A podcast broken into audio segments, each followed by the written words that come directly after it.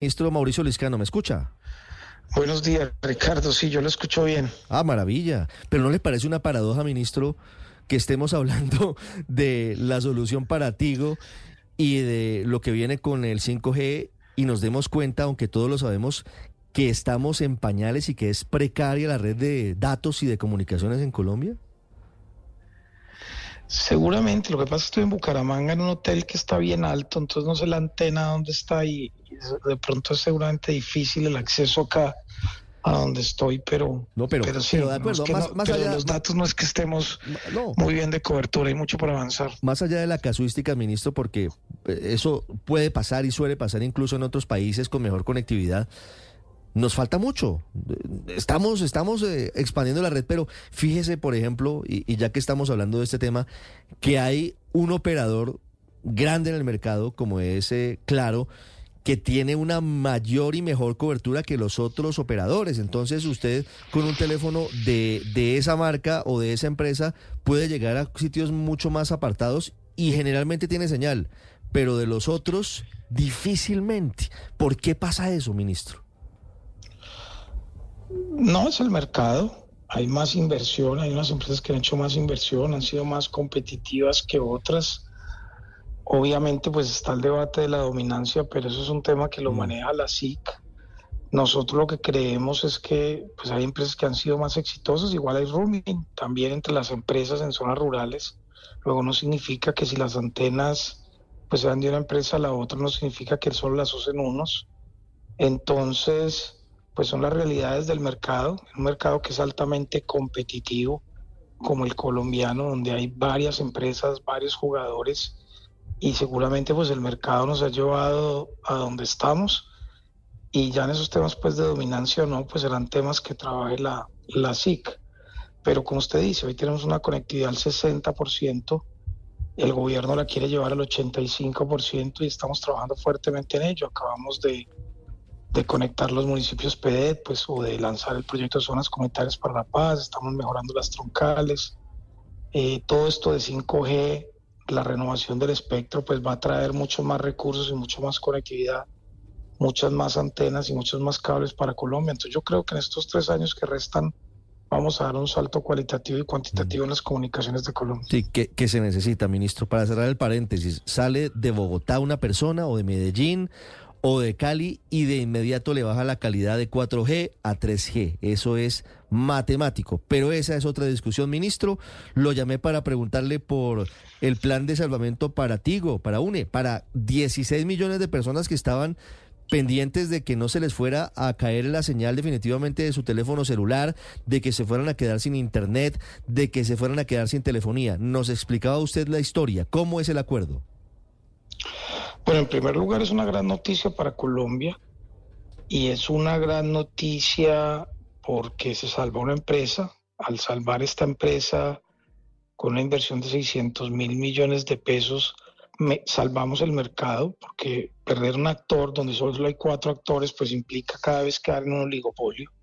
Aunque en estos casos de mercado de las telecomunicaciones, como dice el teorema de Kuznets, hay plena competencia, peno, si hayan pocos actores, pero perder uno era muy grave para, para el país porque se empieza a debilitar el sector. Entonces esto significa que el sector está vivo, que está invirtiendo, son 600 mil millones, de los cuales 300 mil millones vienen del exterior para la economía, para el crecimiento económico, se salvan los empleos, 12 millones y medio de usuarios pueden seguir recibiendo el servicio entonces, pues estamos muy contentos. Eh, el detalle del acuerdo es confidencial, no lo conoce el gobierno porque es una atrocidad a los, entre los accionistas, pero pues digamos que en términos generales el acuerdo es la capitalización de 600 mil millones inmediato, la posibilidad que si la empresa vende, la vende las redes o hace algún tipo de acuerdo o tiene utilidades, esos recursos se le puedan devolver a los accionistas en el futuro como una o sea, que no, no queden atrapados, digamos, solo en la capitalización, sino que PM pueda recibir otra vez esos 300 mil millones. La cláusula de Dranalón, que es muy importante para PM, que significa que PM puede salir en cualquier momento del, negocio. Eh, ellos tienen una cláusula eh, que permitía que PM podía tomar algunas decisiones. Yo creo que esa cláusula es muy importante para el patrimonio público que se extiende unos años más. Eso cuesta unos recursos importantes y que lo hayan hecho dentro del acuerdo pues favorece a EPM y otros temas, digamos, como el precio de la empresa, precios comerciales. Es decir, fundamentalmente eso fue lo que explicaron ayer y lo que sacaron en el comunicado de prensa pero obviamente pues sería mejor los accionistas los que cuenten. El detalle, la firma del acuerdo es confidencial, no lo conocemos en el gobierno, pues, es un acuerdo entre accionistas privados, pero los mensajes fundamentalmente son esos, se salva el patrimonio público, se invierten estos recursos y la empresa pues sale de, de esta, digamos, este riesgo inminente que tenía de reorganización. Sí, se salva por la campana, ministro, pero cuéntenos un poco más sobre la opción que tiene PM para salirse de este negocio, que es una opción put, como se conoce en ese mundo financiero, que se decide ejercer, obliga entonces a Milicom a comprarle la totalidad de las acciones que tiene hoy en Tigo. ¿Esa opción hasta cuándo está abierta? Es decir, EPM, ¿cuánto tiempo tiene para salirse de ese negocio si llega a querer? Eh, exacto, yo no, pues no, no entré en ese detalle porque es un poco, digamos, complejo para los oyentes, pero los dos acuerdos fundamentales eran sobre el precio de la opción put, que queda, digamos, a hoy, a los precios de hoy y a los precios comerciales.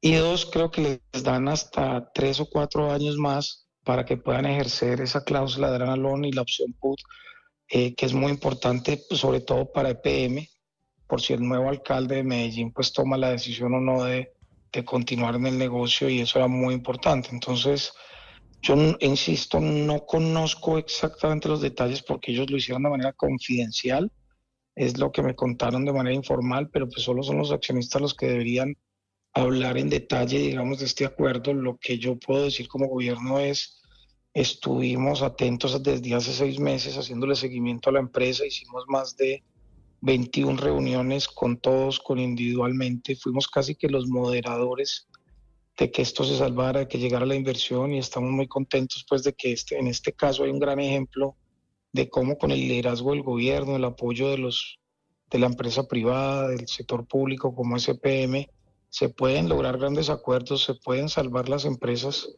se puede mantener la inversión y se pueden mantener los empleos. Yo creo que es una gran noticia por donde uno la vea para los colombianos.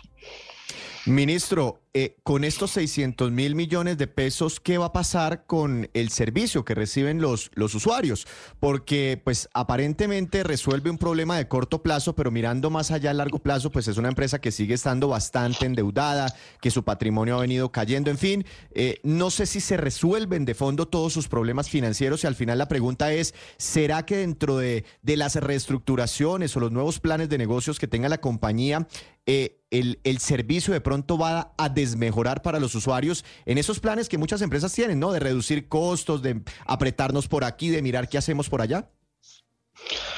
Pues todos los análisis financieros que, que siempre revisamos desde hace seis meses demostraban que con esta inyección de capital la empresa eh, se mantenía, la empresa realmente eh, en la operación no es deficitaria el problema de la empresa es unas deudas que tenía que honrar, unos bonos que tenía que honrar en octubre de este mes y el pago del espectro que se les venció y que tienen que pagarle al gobierno nacional. Luego, si ellos honran estas deudas, reestructuran otras y a partir de eso pueden cumplir lo del espectro, pues la operación de la empresa puede durar. Toda la información que ellos nos dieron y que analizamos desde el principio era que con esta inversión la empresa se mantenía y la empresa pues se mantenía hacia adelante. Ya pues temas internos de reestructuración o no, pues eso sí ya lo tienen que hablar los, ellos que son los dueños. Nosotros no podemos ser voceros de la empresa. Lo que nosotros podemos decir es que el servicio se, se mantiene y siempre fue pensando en los usuarios que realmente el gobierno pues apoyó y estuvo atento porque nunca se pensó ni en el plan A que era capitalización, ni en el plan B que era reorganización, que el servicio se interrumpiera. Siempre ese fue nuestro, nuestro mayor objetivo, era que la empresa siguiera funcionando. Ministro, a propósito del espectro y a propósito de este acuerdo, pues llega justamente dos días después de que la Superintendencia de Industria y Comercio aprobara la integración de Tigo y Movistar para que compartan infraestructura, para que compartan tecnología, pero ya uno de los competidores lanzó como en la primera alerta, WOM, dice que está preocupado por una posible dominancia por parte de esa integración que avala la SIC, sobre todo de cara precisamente a la, a la subasta 5G. Usted, ministro, ¿qué tiene que decir al respecto? No, yo no, pues no tengo que decir mucho, porque tú misma lo dijiste. Esta es una decisión de la SIC. Yo no tengo competencias sobre ese tipo de decisiones. La SIC realmente funciona en este caso muchas veces como un juez. Nosotros no influimos y no podemos, además, en términos legales, en las decisiones de la SIC. Tengo que confesar que personalmente ni siquiera sabía que ese proceso de dominancia estaba en la SIC, ni, ni, a nosotros nos informaron nada más como debe ser que la SIC iba a abrir ese proceso. Yo creo que aquí, como en cualquier proceso judicial, pues tienen que respetar, tenemos que respetar los términos, la institucionalidad. Será la SIC pues la que tome la decisión. No conozco además tampoco, eh, digamos, el estado del proceso. Sé que hay unos temas de portabilidad fundamentalmente de los que se está hablando en la SIC eh, y, serán ellos los que determinen si hay o no eh, abuso de la posición dominante. Nosotros, pues en eso somos respetuosos de la decisión que tome en la investigación que ellos lleven a cabo y, esperemos que pues, ellos tomen la mejor decisión. Sí, ministro, una última pregunta en la práctica para los usuarios. Usted me dice que cuántos son, es que tenía yo una cifra mayor. Yo tenía 15 millones 900 mil usuarios de Tigo, usted me dice que son menos, son 11 millones según las cuentas suyas o 13 millones. Pues ayer escuché, yo siempre estuve en mis cuentas que eran 12 millones y medio, muchas personas, y, ayer escuché que son más o menos 15 millones. Yo siempre en mis cuentas tuve que, que, Tigo tenía 12 millones y medio de usuarios. Pero más allá de esas Las cuentas que tiene el ministerio. Claro, pero más, allá, pues, más allá de cuántos son, son, muchos colombianos, por supuesto. La pregunta es, este acuerdo para salvar Tigo, ¿cómo puede avanzar hacia la reinversión de, recursos para mejorar el servicio de, los abonados en telefonía móvil, en internet, en televisión digital. ¿El acuerdo contempla alguna posibilidad de que, de que eh, haya un compromiso para mejorar la calidad de los servicios para los usuarios?